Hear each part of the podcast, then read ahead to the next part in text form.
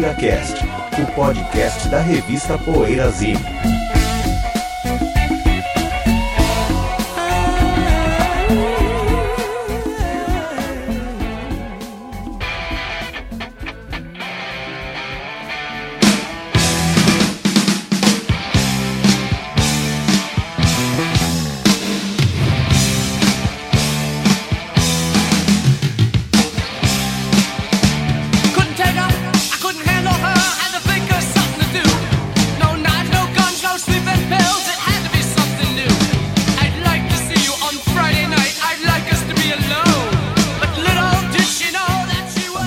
tarde, boa noite. PoeiraCast chegando com mais uma edição. Esta edição número 274. Temos como assunto principal o CBGBs, aquela casa, ou CBGB, né? CBGB, aquela casa em New York, que abrigou grande parte do punk rock, do rock underground e alternativo americano e, por que não, mundial, né? Nos anos 60, não, nos anos 70, 80 e tal. Mas antes temos o nosso PoeiraCast Indica, que é também o que andas ouvindo, companheiro e coisas assim. Quem quer começar? Quem quer José? pegar o, Pode ser. Pode ser, José? o bolha? O que, que é? é... Que andas ouvindo? Ah, quem, anda, quem anda ouvindo? Thors Hammer, Ó, banda islandesa caramba, hein? que muito legal. de- é, eles fazem um, tem é meio garagem, meio fãs, né? Lembra um pouco as bandas holandesas, tipo Outsider no começo de carreira, assim. E eles têm um saiu um CD que tem, reúne os compactos, tal deles, né? Algum, cantados em inglês e tem alguma coisinha que eles gravaram em islandês nesse mesmo CD. Né? E existe um outro Thors Hammer, que é uma, Thors Hammer, que é uma banda dinamarquesa que gravou em 71 um LP de jazz rock belíssimo. Belíssimo, um disco que eu, que eu tenho também. E só que são duas bandas diferentes. Existe uma de metal também, se não me engano. Né? Existe uma terceira Thors, três dos anos bandas 80. homônimas. É. Mas eu, tô ouvindo a, a islandesa e é muito legal. Agora, se alguém quiser pesquisar pela dinamarquesa, também tem uma banda que gravou só um disco em 71, que é um jazz rock sensacional, com piano, sax, flautas, assim, muito improviso, faixas longas. É muito legal. As duas bandas, os dois Thors, Thors Hammers, a islandesa e a dinamarquesa. Caramba, eu tô escutando, tô querendo achar aqui, mas. É, eu tô escutando uma banda de. É, pro programa que a gente vai gravar daqui a uns dias, né? É, uma banda inglesa chamada. Tem que até ver aqui que é um nome. Jean Dux the Grey. Vocês já ouviram essa Já. banda? Bem legal, né? Foi pela escondida do poeira já, essa banda. Ah, é? Ah, é? Putz, eu achei bem legal aquele disco Mice and Rats in the Attic. Bem legal, de É legal. 71 um disco. Bem legal. Tem três músicas longas, bem folk, mas tem uma hora que entra lá e vira. Parece Vandergraaf, assim mesmo, um Vandergraaf mais alucinado, mais, mais quebrado, assim, achei bem legal. Bela banda. E eu não conhecia. É isso. Bom, eu tô ouvindo o MC5, que é a capa da nova edição do Poeira Ah, é? O- número 65. Poxa, É, o MC5 tá na capa da nova edição e, pô, só os três discos que eles deixaram lá na virada dos anos 60 pro 70, não Curto, precisa legal, falar mais né? nada, né? Só aqueles três lá pra fazer a matéria, eu andei reouvindo todas as edições de vinil que eu tenho, que eu gosto bastante e escuto desde moleque. E é engraçado, a gente sempre fala do High Time, o High Time como o disco mais deixado de lado, né? E realmente, né? Foi o disco dos três, acho que é o que o pessoal menos falou e ele é descasso, né? Descasso. Muito legal. É um disco mais do Fred Sonic Smith, assim, ele É. compôs acho que metade do disco. Então, pô, é um disco que me acendeu a vontade de ouvir MC5 e, e a história é muito bacana deles também, né? Acho que foi por isso que eu escolhi também eles pra estar nessa edição da Poeira, porque é uma banda que tem uma, uma história muito pitoresca, muito curiosa e essa coisa política também, né? Esse envolvimento social dos caras e político e essa coisa também me atrai muito, sempre gostei muito. Então é isso aí que eu tô ouvindo MC5. Queria aproveitar e falar da nova edição da Poeira, que é a 65, já está disponível no site. Quem quiser entrar lá no poeirazine.com.br. É, além do MC5, tem o Doug Sam, que a gente falou Doug recentemente Sam. aqui no Poeira. Tem o Franco Battiato, José, que eu sei que você gosta. Gênio, gênio. Tá lá na Poeira. Zap italiano. Cara, eu apro- aproveitei para reouvir os discos também. Putz, incríveis, Legal, né? Fazia incrível. tempo que eu não ouvia. É um texto do Marco Gaspari. Tá lá uma matéria de compactos britânicos obscuros, da época da psicodelia britânica de 67. Também tem lá. uma matéria com shows da, de bandas grandes de rock nos países socialistas, né, nos anos 60 e 70.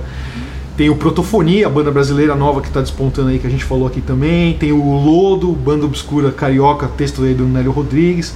Tem um texto do Arcadium também, é, banda psicodélica também gosto bastante. Buffalo Springfield, Pretty Things e tal.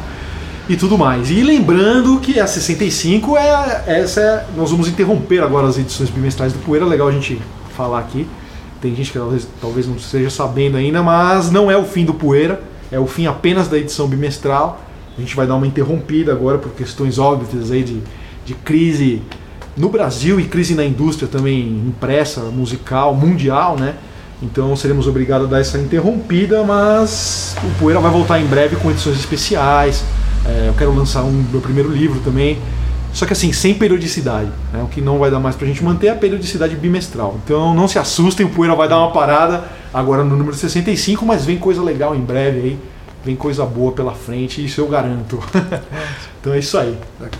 Legal. Você, Cadinho, o que que você anda ouvindo? Eu ou quero, lendo? é o que eu venho lendo, na verdade estou para começar a ler, né? Mas já dei uma bela de uma folhada, consultada e uma sapeada. É o livro do nosso menino Eduardo Molinar, chamado Rockabilly Brasil.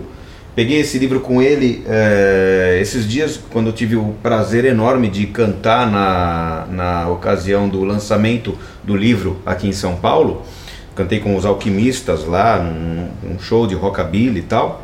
E aqui o livro dele, Rockabilly Brasil, ele conta a história do movimento Rockabilly Brasil, que é é, de uma forma interessante. Tem, ele fala de, de algumas bandas desse movimento underground, né? Ali afinal, né? Ainda no underground, né? Ainda não, legal. tantos CDs né, no underground e e assim também fala das pessoas do, do, do público mesmo que, que fizeram o movimento porque nesses nichos assim nessas tribos do, do rock é, mesmo em grandes cidades como São Paulo dentro de uma tribo, é, as pessoas que curtem e que fazem um movimento acontecer e ser um movimento de fato, é, elas geralmente se conhecem, né? E, tem várias pessoas que, se que acabam sendo protagonistas de uma cena, mesmo sem serem músicos, sem serem produtores. E algumas dessas pessoas são citadas aqui, são, são, são mostradas em fotos no livro. É bem interessante, assim, ele, o livro trata do, da, do movimento musical da, da versão brasileira do rockabilly sendo tocada e também das pessoas que curtem, organizam eventos e comparecem a eventos e também marcam foram sempre figurinhas carimbadas nos eventos do dessa cultura rockabilly brasileira. Bem interessante. Esse livro é assim, é, é independente mesmo. E você procura o Eduardo Molinar no Facebook. O menino tem só 20 anos, hein? 21 anos, aliás. Ele tem só 21 anos. Ele é gaúcho de Cruz Alta. Teve aqui em São Paulo para fazer o lançamento do livro aqui também, né? A cidade que tem mais, é, uma das cidades que tem mais adeptos do rockabilly no Brasil. No Sul mesmo tem muito também. No Curitiba tem, tem muito. No Rio tem um movimento que, que hoje em dia é forte também. Enfim, é só entrar em contato com ele, adicioná-lo, encontrá-lo no, no Facebook, tem a página também, acredito, não me lembro agora, Rockabilly Brasil. Acho que é um livro que vale a pena ter na coleção. A exemplo daquele livro, daqueles livros do, do artista Albert Pavão, também a- acrescentam a, a, a bibliografia brasileira de rock and roll, vale a pena. E intervalinho para a gente vir falando do CBGB. Poeira Cast. Precisamos do seu apoio para manter o PoeiraCast no ar. Acesse o poeirazine.com.br e veja como proceder para assinar o PoeiraCast ou fazer uma doação. Torne-se um apoiador do podcast semanal da revista Poeirazine e tenha o seu nome postado junto de cada novo episódio. Poeira Cast. Can we run that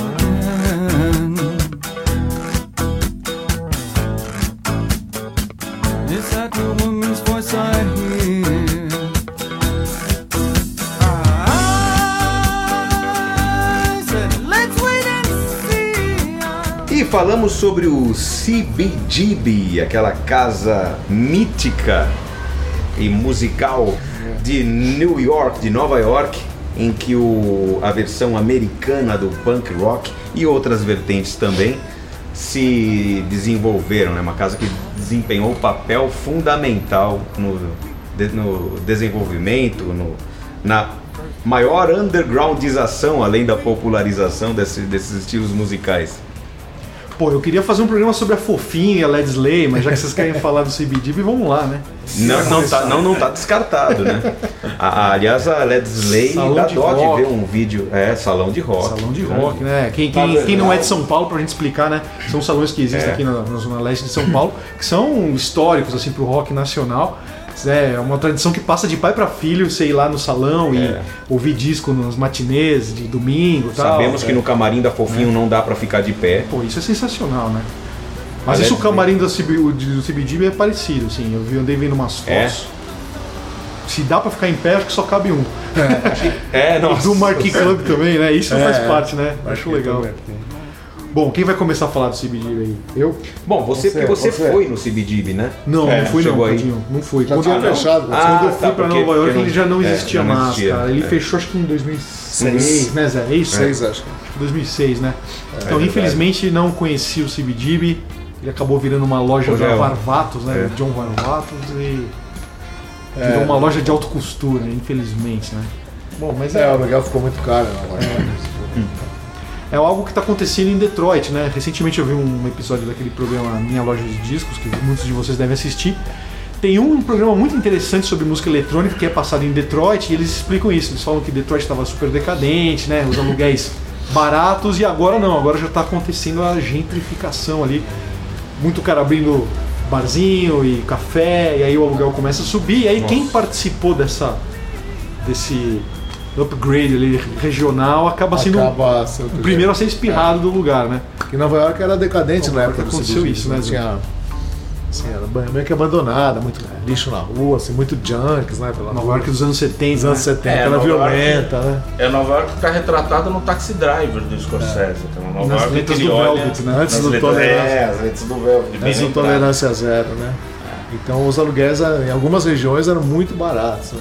Isso está acontecendo, aconteceu em São Francisco, está acontecendo por causa do Vale do Silício, né? Aqueles riquinhos, novos ricos lá da, do Vale do Silício estão comprando casa morando em São Francisco, que é do lado, né? E O aluguel vai lá em os aluguéis vão lá em cima. Então não- chega uma hora que não dá para uma casa como a CBGs, que é quase que assim, mais um ideal né, do, que, do que lucro mesmo, né? Manter um aluguel num lugar bacana. É, e é legal a gente falar do Hilly Crystal, né? Que foi o fundador do bar. Né, que quer dizer Country Bluegrass and Blues, né? As iniciais CBGB. E ele, eu li uma declaração dele muito interessante, né? Ele fala que ah, o alvo principal dele, a ideia principal, era chamar bandas que só tocavam música própria, né? E não covers. E bandas que não copiavam ninguém, bandas que tinham sua própria identidade, estavam surgindo naquela cena ali super efervescente ali de Nova York, né? De 73, que foi quando, quando abriu o bar.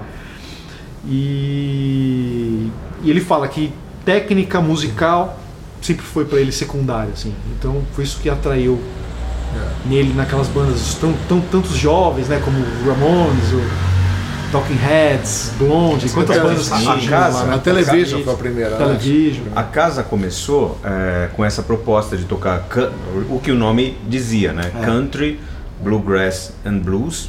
Mas quando começaram a, surgir, a chegar a, a essas bandas é, underground que deram origem ao punk e, e ao punk americano, enfim, então ele, ele, o Hilly Crystal ele foi simpático a isso, assim, ele, ele até por essa questão de ah, técnica instrumental não é o que o que está em primeiro lugar. É, esse não era o gosto dele. Ele É. não gostava de punk, né? Não gostava desse tipo de som. assim, ele Mas gostava ele- de country, Mas bluegrass ele e foi blues. simpático ao, ao movimento dos É, caras, exatamente. isso, né? Exatamente. Ele se identificou com aquela geração surgindo e com aquele tipo de banda, aquele tipo de proposta, né? Aquilo acho que acabou cativando o cara, assim. E aí ele abriu, abriu portas para aquele movimento que vinha surgindo, né? É, Isso foi legal. Ele, ele vinha de, de duas falências de casas Caramba. noturnas antes de, do CBGBs, né? E já, por ser um cara até meio que idealista, assim, não, não ser um, Um romântico, né? É, romântico, exatamente, a palavra é essa, é um romântico, assim, não era um cara assim ligado em, em- em grana, em querer retorno, né? É um preço pela derrota, Cadinho? Será que o Billy Crystal É, tinha uma é preço assim, pela derrota? era- ele pegou um lugar assim decadente, um lugar Certo, assim legal. abandonado, cheio de ratos tal, né? E Degradado, né? montou, é, montou um palquinho ali, meio com os amigos. Ele empregava muito junkie, né? Na, no CBD. Muitos caras assim, viciados. sabe? E a cozinha tinha muita barata, rato, assim. Tinha um cachorro que fazia cocô pela, pela casa, o pessoal pisava às vezes em merda na, na- durante o show, assim, sabe? Ele, ele não gostava que mexesse com o cachorro. Então era um negócio assim, bem, bem, realmente, é, não muito profissional, né? Ele tinha uma filha que ajudava ele na. na- depois veio a ser advogada, tá, tentava, tentava botar ordem na casa, vamos dizer assim, mas ele era completamente maluco, né? E empresariou a banda errada, né? Ele foi empresário dos Dead Boys, né? Das bandas que tocavam lá. Ele cismou com os Dead Boys. Banda e- errada no sentido de não fazer sucesso. é, de né? banda errada É é, legal. é, é ótimo, não, é legal. no Comercialmente sentido- falando, É, né, porque depois que as bandas que se apresentavam na mesma época, como Blonde, Talking Heads, Ramones, tal, todas estouraram. estouraram. E justamente aquele cismou, né? É ele quis apostar Quis nos Dead apostar, Boys. ele pôs toda a grana que ele tinha, vendeu coisa e tal, pra, pra apostar na, numa, num disco do- dos Dead Boys, que não rolou, né? Os caras eram muito malucos, né? E, não arrumavam briga. e- Mas é muito legal, quem quiser ter uma noção do que foi o CBGB na época, né? É legal você ver no YouTube, tem shows na íntegra no CBGB. Acho que tem um show do Dead Boys, se não me engano, é gravado lá. Tem, Acho que eu já tem. vi coisa dos Dictators também. E mesmo né, nos anos 80, naquela fase mais do hardcore, né? Que você pega Agnostic Front, Cro-Mags, essas Sim. bandas tocando no Bad Brains. Cara, tem, tem shows no YouTube que você vê o caos que era aquilo ali, né? É. O palco super É. apertado, a galera subindo no palco e dando É. stage dive, assim, um atrás do outro. É muito legal, assim, mostra uma cena É. muito vibrante, assim, é muito louco. Em, Louco, seten- né? olha, em Doido. 76, a casa ainda com três anos de existência, né, ou para completar, três, completando três anos de existência, é, a Atlantic lançou um LP duplo chamado Live at CBGB's, com vários artistas, artistas que já tocavam lá então, né? Em- olha, em 76. Olha os artistas que tem. Eu tenho esse, eu tenho esse LP duplo. Eu tava planejando ouvir, acabei não, não- acabou não dando tempo antes do programa, mas já ouvi, é muito bom. Ó, Tough Darts, que é uma banda que tinha o Tough Darts, que é uma banda que tinha o cantor Robert Gordon, que depois virou um... aquele cara que eu falo que é pastiche de rockabilly, que é, é pastiche, mas eu gosto. É, The Shirts, Mink DeVille, né, Bentão? Grande Mink DeVille. The Laughing Dogs, The Shirts, é, Manster, Sun e, The- e- não, já falei todos. Já falei, e Stuart's Hammer. Tudo artistas assim, é, pré antes do- das bandas que fizeram a fama do CBGBs e que fizeram fama a partir do CBGBs. Ou seja, porque foi em 76. Agora, Sérgio, com o estouro da New Wave, vai, quando começou a explodir a New Wave no mundo, assim e tal, o CBGB fez parte de toda essa gestação aí, certo? De algumas bandas. Por que que será que a casa não... Você acha que foi... Não sei, eu não sei o fundamento disso. Mas será que o Hilly Crystal segurou a onda, teve um apreço pela derrota a ponto de falar não, eu não quero que essa casa seja modificada, vire um lugar mainstream, um lugar badalado, vire um estúdio 54 Isso, do Pump eu eu- eu- Ou eu- não? O que, que você Eu acha? entendo dessa maneira. Porque, sendo parte da gestação da New Wave, a, a casa poderia virar e ir para um outro Ia patamar. ser assim, né? alavancada pelo Exato. sucesso das bandas, né? Mas ele E era assim, bandas, ele não né? cobrava Blondie. cerveja de muita gente, as pessoas. Eu acho que ele era mais um idealista. É, ele né? ele queria ver os caras tocando lá, cara. É. ele- Ele se Assim. contentava em saber que a casa dele foi importante para uma cena. Mas na época, será que ele já tinha É, condição não. de saber isso? Porque o punk Acho nos. Estados Unidos não não não, não tava consolidado, não tinha a, a força Não, que tinha na mas- Inglaterra. Diz a lenda que a, a- que, que consolidou ah, como um berço punk lá foi uma apresentação dos Damneds, né? Do Damned? A primeira vez que o a Damned primeira tocou. vez que o Damned tocou lá foi que a casa pegou aquela Tudo conotação De punk. né? Depois É, mas a aí você tá falando de 77. É, é. O, o- o Bento pergunta tipo É, 78, 79. Depois que o Blonde já tinha feito sucesso, Uhum. Talking Heads já tava fazendo sucesso, Ramones principalmente já tava fazendo sucesso. Eles já tocavam menos lá, né, também. Né? É, mas. Porque enfim, tocava lá de eram- 74. Não cabiam mais lá. Não Não cabiam cabiam mais mais lá, lá. né? Agora, Mas então, já não existia essa mítica do CBGB? Existia já. Acho que não já. é? Não, sim, sim. Já era Não, Meca. Já era uma... Acho que era o Era CBGBs e o Max, né? Que Tanto que dois- o Max Kansas City, é. É o- Tanto que o ACDC, quando foi tocar nos Estados Unidos, acho que em 77, por aí, eles fizeram um show no CBGB. Na É. época do Let There Be Rock, assim, estavam começando a aparecer nos Estados Unidos e foram tocar lá também, porque acho que já era um point de, Sim. né, de ser visto no CBGB É. já contava pro currículo de uma banda. Ainda mais quando ela vinha de fora. Mas o José falou um negócio do Haley Crystal, é interessante. Eu andei lendo que ele não cobrava é, bebida da banda e tal, e ele, ele dava todo o, valer da, o, o valor da entrada, ele dava pra banda. Ele só ficava com o bar. né? Então É. ele, ele ficava com o bar pra ele, o que vendia de bebida era do CBGB, mas o que era a grana da galera entrando, Toda a bilheteria. toda a bilheteria ia pra banda. E muita gente não, não pagava cerveja, porque isso, aí vai- pelo menos é o que consta Uhum. que eu vi no, no filme. Ah, é amigos, então muita gente. Ah, não, tá. Mais uma rodada com esse pessoal que são. Ele tinha lá uns caras assim, meio que.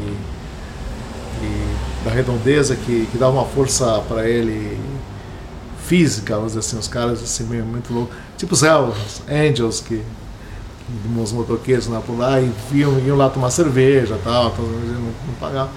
A profissionalismo zero, né? Então, infelizmente, você precisa ter um pouco de.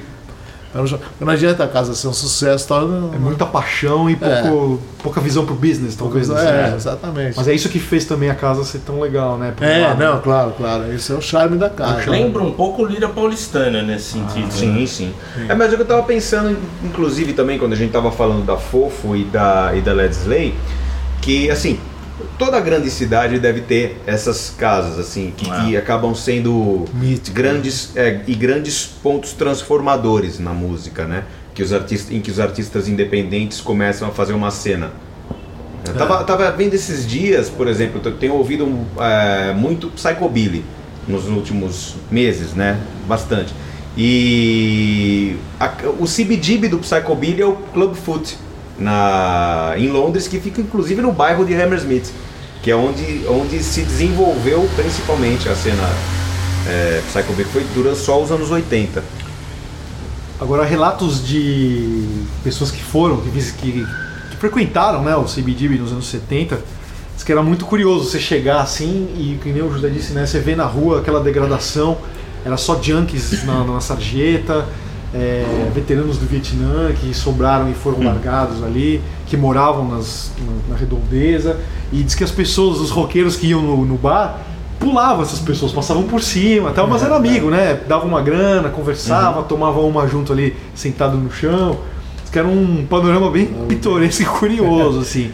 E tem duas bandas que também, dois artistas que tocavam lá no CBGB que eu queria citar aqui. Um é o Suicide, né? A dupla. Né, Suicide, Bom que putz, caramba. Suicide, na minha opinião, eles praticam uma música que até hoje ela é futurista, assim, né? Você ouve Suicide dos anos 70 e você fala, "Nossa, isso aqui parece coisa que ainda vai surgir, né? E eles apareceram no CBD, mesmo. Punk eletrônico. banda super vanguardista que tava lá surgindo ali também. E o Wayne County, né? É, Pô, Count o é- Wayne County, não precisa falar nada, né, né? José? É, Foi com é. aquele filme, né, do Angry É. Inch, né, que a gente assistiu na época quando saiu, conta bem a história do, do Wayne County. que- Ele era habitué, né? Habitué também ali, nasceu ali na cena do, do, do CBD, né? Bem, então você vai, você vai, você está esperando um momento propício, mais propício no nosso, assim, num- numa espécie de roteiro para falar daquelas de regras como aquela que a banda Ah, não. cuidava de tudo. Pode falar, porque boa porque falar você disso. falou do, você citou daquele negócio que a a bilheteria era toda da banda e eu lembrei porque tem muito esse negócio, né? As bandas é, é, tudo bem, era New York naquela época, aqui o Brasil hoje, porque tem muita diferença. Você vai tocar é, com uma banda autoral num lugar, quando você consegue um cachê fechado, uma banda autoral independente, quando você consegue um cachê fechado num lugar, é uma, sabe, até uma exceção, né? É, ali não era um cachê fechado, mas em compensação era melhor que o cachê fechado, porque a banda ficava com toda a bilheteria. Só que assim, é, era justo ela ficar com toda a bilheteria, uma vez que ela tinha que levar o PA, todo o sistema de som ela levava, né? Porque Tem isso, né? A casa não tinha nada. É, então eu não sei PA, Cadinho, não sei, não sei detalhes técnicos assim É. tão Tá. a fundo pra te garantir. Assim, eu sei que ele, a banda que tinha que montar o equipamento Montar de o palco, palco, o seu é. próprio palco. Mas eu acho que pelo menos uma mesa PA de PA talvez- deveria ter. Ah, talvez acho. tivesse. Eu acho que Tá. sim. Tá. Acho que por ter show toda Tinha, noite, é, né? tinha bem- Acho que o mínimo Se tinha. não, senão os caras iam ia ser É. uma loucura sair, entrada e. Exato. Acho que teria Então, que levar PA amplificador, É. bateria. Não, aí já é mais né? normal, aí já Acho é mais- que isso É, teria tinha que um levar, cara que ficava ali no pé, não sei Aí se já- era fixo da casa, né? É, isso É, deveria Não, ter. não, não tinha técnico de som, né? É, não técnico tinha de técnico som, eu acredito que não, não ele- sei, eu não é, sei. no filme ele cata um, Tem- um, pega um moleque lá. na rua assim, que tinha uma certa habilidade, você quer trabalhar. Tá, Ah, tá. O cara, todos que vai lá, ele fica. Tem um lance curioso também que tem no filme, que é, é falando dos Dead Boys, né? Ele cismou com a banda e falou, pô, tem algo aí, né? Ele é um cara muito monossilábico. E aí resolveu pôr a grana dele. Aí ele convence uma produtora que frequentava lá a loja, tem até o nome dela, é até conhecida, agora não, não lembro, né? A, a- gravar os, o- os Dead Boys, né? Aí ele chega com alguns equipamentos no estúdio, os amplificadores, sabe, coisa que eles têm que querem levar os deles tal, cheio de suásticas nos computadores. Aí a, a menina produtora vê aquilo, né? Tá, Putz, você não sabe, cara, o dono do clube onde vocês tocam é judeu. Eu vou produzir vocês, sou judia. O dono desse estúdio é judeu. E o dono da gravadora que vocês vão gravar tem número no braço. Aí você sabe o que significa isso? Eles. Não, não, nós. Meu, Auschwitz, arranca esses negócios daí, Eles né? achavam que era um negócio de que só lembrava É, violência, beleza. né? É, exatamente é, esse estereótipo. O cara falando, eu sou, eu sou anárquico, eu sou, É, vou muito- botar o símbolo, sou nazista, né? O Sid Vicious andava, né? Os caras Sex Pistols É, andavam é, andavam, suástica, né? mas não tem Mas era noção meio do que que é aquilo, época, é. assim, É né? querer era- agredir, né? É, era querer Eles ser- estavam cheios de é, suástica ali no, no, no amplificador e tal, mas não. Aqui no Brasil também, né? Muitos punks, você pega lá filmes É. do começo do fim do mundo, lá os festivais no Sesc Pompeia, então você vê muito punk com a suástica. Suástica, assim, é mais pra agredir do é que mais pra chocar, é, do que aquilo é, significa, exatamente, né? exatamente. Agora, para algumas pessoas aquilo significa muito, então. É, a- a cria um conflito ali, né? O dono e, e o, o dono do CBGIBs, toda, toda, a hierarquia. A hierarquia da indústria aí, da- Deus. Agora, uma, uma, uma coisa que eu, que eu. É bom não deixar passar. O Bentão, a gente chega aqui hoje para gravar, é, nessa sessão de gravação desses programas. Pô, a gente chega aqui, o Bentão tá com a camiseta do CBGB. É verdade. Sem Comprado em querer Nova York. influenciar. Comprado em Nova York. O Bentão tá com a camisa do CBGB. Ele veste a camisa mesmo do programa que vai gravar. E não é a primeira vez que ele faz isso, hein? Não, não é, não. é a primeira vez que ele Mas faz essa isso. camisa tem história, viu, Cadinho? Tem uma história engraçada. Onde você Opa. comprou, Bento? Eu comprei ela em Nova história. York, José. Comprei ela em Nova York, não no CBD, porque já tinha fechado, então, ou seja, ela não é oficial tal. Mas é, essa camiseta tem uma história engraçada que quando eu fui assistir o meu primeiro show da Pat Smith, isso em New Orleans, eu tava lá, foi aquela vez que eu levei os leitores do Poeira para assistir um grupo, né, para assistir o festival de jazz, tal, Poeira a primeira Trips, vez, PZ a Trips, PZ né? primeira PZ Trips foi bem legal. E a gente foi no show da Pat Smith, que era um show extra, não tava no festival, no Jazz Fest, mas ela tava tocando num bar lá chamado Tip Tinas, né? E aí, a gente show da Pat Smith, todo mundo animado tal, a gente saiu do festival, foi pro hotel, tomar aquele banho, né, pra pegar outro show na cidade depois. E eu subi pro meu quarto, né, tomei um banho, me troquei, botei essa camiseta do CBDB que eu havia levado. Falei, bom, vou no show da Pat Smith e vou com a camiseta do CBDB, né? Alguém fazer um link ali emblemático, né? Pelo menos eu ali. Coisa de bolha, né, meu? Eu assumo, né? Pô, vou fazer um. Vou ver a Pat Smith com a camisa do CBDB. No que eu desço, José, no, no hall ali de entrada do hotel, o Bruno, que é um amigo meu que foi, carioca, o Bruno Provietti, grande abraço pro Bruno também, acho que é nosso ouvinte. O Bruno tava me esperando tomando uma cerveja com a camisa dele do CBDB, meu, igual a minha. Igualzinho. A hora que a gente se olhou, né? A gente, puta que pariu, eu não acredito que você vai, né? Bom, é a boa. gente riu pra caralho, fomos pro show. Chegou lá no show, a gente encostado no balcão ali tomando uma. Meu, vi umas meninas conversar. Pô, vocês combinaram de vir junto? Vocês estão com a roupa igual, né? Foi, foi uma Legal. atração, assim, foi muito legal. A gente, todo mundo vinha conversar com a gente porque a gente tava igual, né? E sabe, Cabelo sabe que cagado. esse, esse slogan que tem na, na camiseta, né? Que é um slogan Home of, Home of Underground Rock, né? O lar do rock underground. Nesse disco que eu comentei, que é de 76, ou seja, pré-blonde, pré, pré, né? Já Todas tem esse no slogan. No, disco, no né? disco, é, então, mas Blonde, nesse, nesse, nesse disco aí, nessa coletânea dupla do CBGBs, já tem esse slogan, em 76. Não é um slogan que, que depois, ah, nós demos origem a essa cena. underground. Em 76 eles já usavam esse slogan, já tem no disco já isso aí. E tem uma cena muito interessante no, tem no YouTube, quando os Talking Heads foram é, induzidos, induzidos, não, é, indicados, receberam lá Rock and Roll Hall of Fame, não sei se vocês viram isso, muito interessante, quando os tocantes recebem a, ali, condecoração, condecoração lá, sei lá como chama aquilo, eles todos ah, agradecem o, o Hilly Crystal. Hilly Crystal, todos falam, o- os quatro falam e que se não, ele que deu início àquilo tudo, e todos. É difícil isso, né? Você agradecer a. Sei lá, agradecer o dono do bar onde você começou a tocar, mas assim, né? E, os- e é legal que os quatro falam, olha, puta, que a gente quer agradecer muito ao Billy Crystal tal, por tudo que ele fez pela gente, por dar, dar espaço pra gente e tal. Legal. Isso é muito bacana isso. As bandas têm esse carinho, né? Os artistas e as bandas que passaram pelo CBGB, dá pra perceber que muitas têm esse carinho até hoje, citam, né? É. Citam aquilo lá como o Tem um vídeo caldeirão. do né? Guns N' Roses, vocês viram, no CBGBs, logo depois do lançamento do, É. Appetite for Appetite, Destruction, né? Poucos, pouco tempo depois. É meio acústica, interessante. Uma banda, gigante. Guns N' Roses tocando É, né, no tablado ali. E eu lembro que eu, o primeiro contato que eu tive com o logotipo, CBGB e tal, foi num clipe do Guns N' Roses, quando tinha o clipe da Sweet Child of Mine, passava direto, o Duff McKagan, ele tá com a camiseta do Ah, CBGBs tá. no É clipe. mesmo? É, foi lá que a primeira vez que eu vi alguém com a camiseta, assim. E, bom, a Pat Smith fez o show, o último show, o CBGB foi a Pat Smith que fez, né, em 2006, no fechamento do bar, é legal a gente falar isso também. E quem quiser saber mais, eu pesquisando pro programa, eu até entrei no site cbgb.com, é um site oficial do É, CBGB, verdade, muito bacana, muito bem montado, muito bem feito, tem a Muito história o site. tem a história do bar, tem, o- Tem a história do Haley Crystal contando a história dele do bar. E a sessão de fotos, Sérgio, é bem legal, porque você faz um tour 360 graus dentro do bar. Então tem muita foto. Muita foto legal, dá pra você se sentir lá dentro, assim. É um site totalmente recomendável aí, o site do CBD. É, eu tô, Legal, tô, tô entrando, tava entrando. Nenhum de nós foi ao CBGB, Não. porque eu achei que você tivesse Eu ido. também, também Eu- pensei que você o tivesse José- Não, ligado. mas eu, eu fiz uma. Tô, passei na porta assim de É. disco de tour, né? Ah, aqui era, o cara mostra ali, né? Roupão, roupão. Eu acho que o Bruce Springsteen chegou a tocar lá também, já grande, assim. Acho que ele chegou a tocar lá por.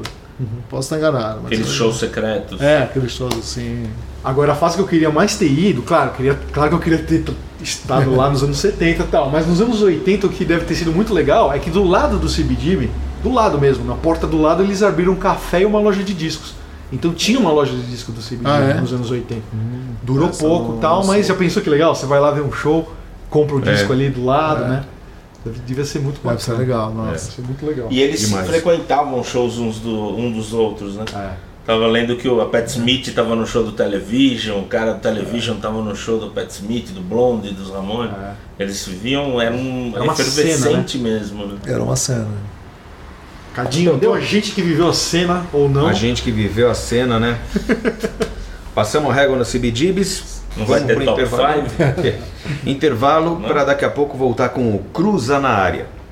Poeira Cast. Já está no ar o novo site da revista Poeira Zine. As mais quentes notícias do mundo dos bons sons, textos inéditos, promoções, enquetes, coberturas de shows no exterior, resenhas de discos, livros e DVDs, todo o nosso arquivo de Poeira Casts e uma loja virtual fácil e segura. Esperamos a sua visita no www.poeirazine.com.br.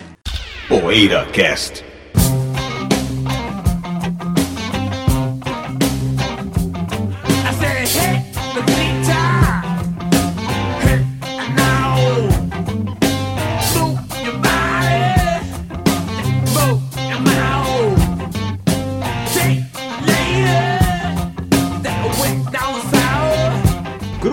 Na área, José Damiano.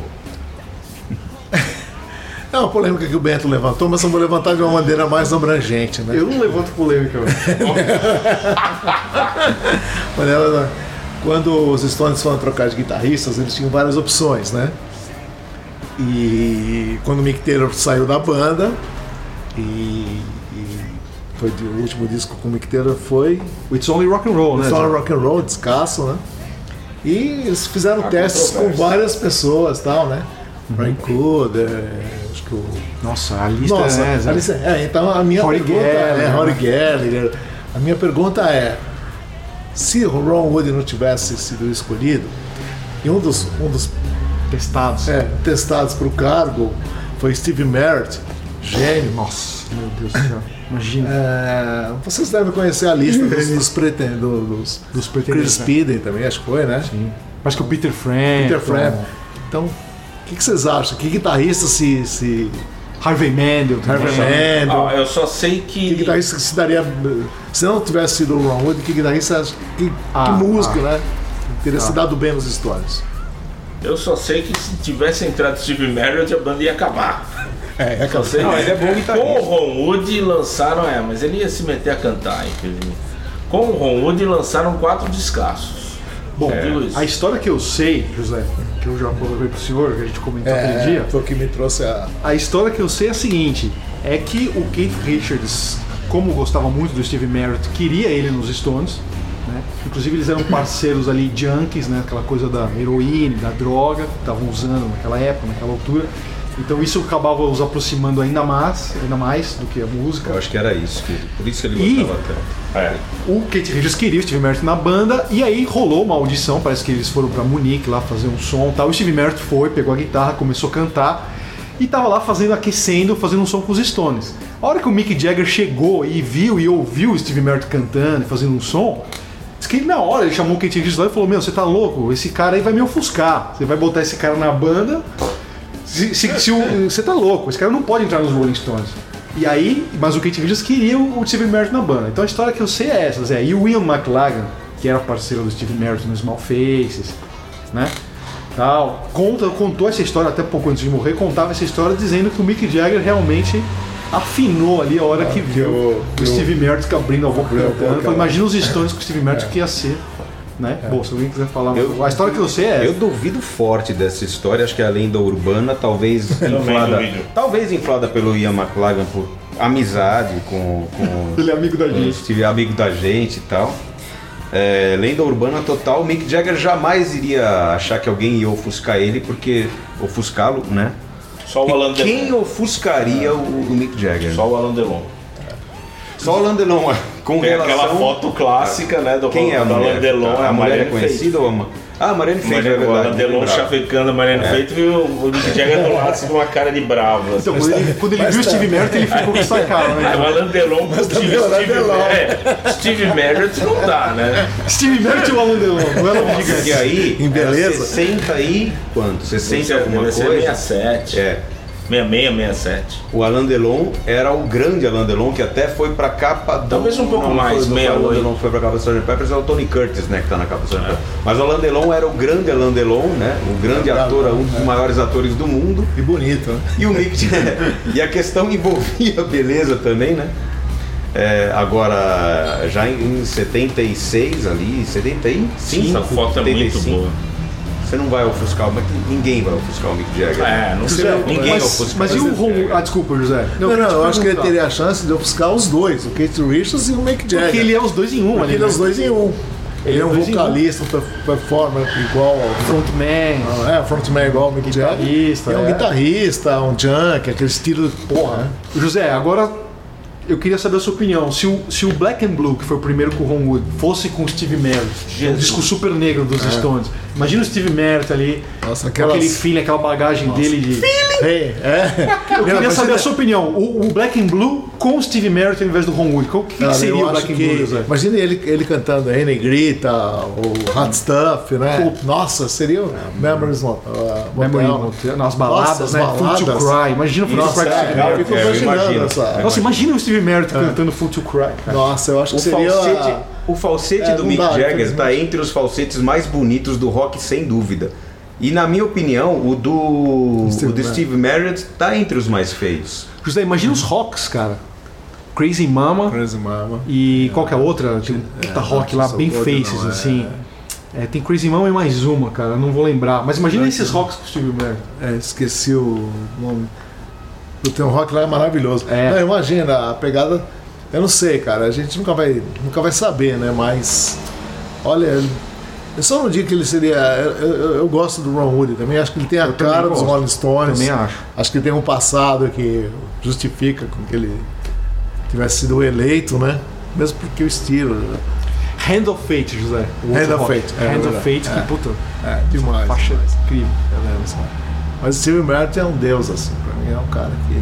Agora, voltando ao, ao motivo, pelo menos, pelo menos oficial da pergunta, é, eu, eu acredito que o Chris. Eu nem sabia que o Chris Spedding, ou não lembrava, que o Chris Spedding estava nessa lista aí. Agora, que, que seria interessante também, acho que nenhum seria mais interessante que o Ron Wood. Acho patético a Nem questão, a questão. Não, mais interessante que o Ron. ah, nos Stones, eu adoro, amo o Ron Wood. Eu adoro muito desses caras aí, né? Claro. A- a- acho, adoro o Rory Gallagher e tal, mas assim, ele carreira solo, nem gosto tanto do Taste.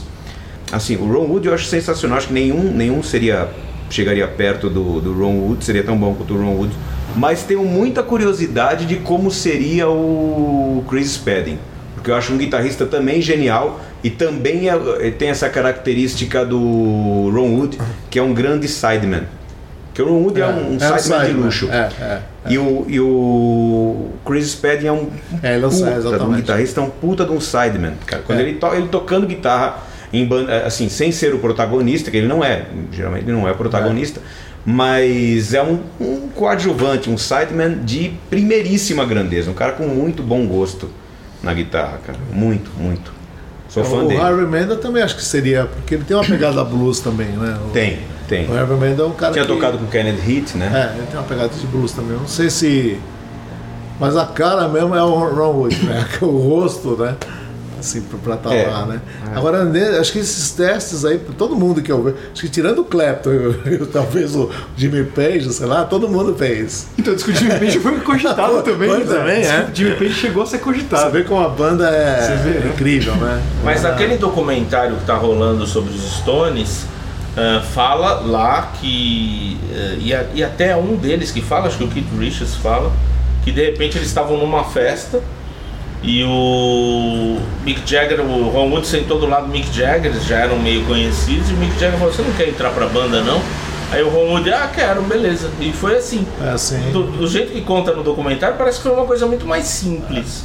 Será que teve mesmo isso? Eles já É. tinham desistido de testar e aí rolou isso? Ou é meio lenda também? Não sei. É, mas eu acho que testar eles testaram, né? O problema talvez se eles conhecessem tanto o Ron Wood que. Eu acho que o Ian caras- McLagan, como também tocava com o Ron Wood no Faces já, ele deve ter. Acho que ele chegou pro Keith Richards, pro Mick Jagger e falou: Ó, já que o Steve Merritt vai jogar um. Né, vai ofuscar todo mundo aí, pega o Ron Wood, bom menino, pode ser. dá conta do recado, bom É, sideman. é, gente boa, né? É, pega o recado, empu- como ele era amigo do Ian McLagan, ele- É, como não deu pra empurrar o Steve Merritt, ele empurrou o Ron Wood. Como acho- deu pra empurrar É, o Steve é, é. Aconteceu Eu acho que foi isso. Não, o Ron Wood é um cara, aparentemente, é um cara assim, Ian bem maleável, assim, um cara bacana de você é, lidar. Exato, boa Merritt já não. É, Steve Merritt já é casca, é um cara mais estourado. Imagina o Ian Jagger ia McLagan. chegar lá, ele já ia pra É, cima. Imagina é, o Ian McLagan, pega, leva o Steve Merritt, tá em promoção. Dois por um. Ian McLaren chegou pro Keith Richards e falou: Olha, Steve Merritt não vai cair bem nessa banda, ele vai estragar a banda. Lá o Ron Wood é muito mais legal, muito mais, vai cair como uma luva. É isso. não precisa sei, né? inventar coisa de Agora- vai buscar, vai. Não vai buscar sabe, né? nada. Tem uma música, tem uma música que eu gosto pra caramba com o Steve Marriott cantando, que eu não ouvi com outras pessoas cantando, né? Talvez. Mas assim, é uma música de um disco já do, do Humble Pie, já dos anos 80, Go for the Throat, já decadente, né? É, chama Keep It on the Island. É 80 e alguma coisa. Não lembro Keep It on the. Island. É um disco que tem uma versão daquela Chip Away the Stone que, o, que fez sucesso com o, com o Aerosmith. Keep It on the Island, gosto, acho uma música legal. Vamos Vamos. então, até a semana que vem, meu caro, minha cara, com mais um PoeiraCast, o podcast semanal da revista Poeirazine. Seja um apoiador. PoeiraCast.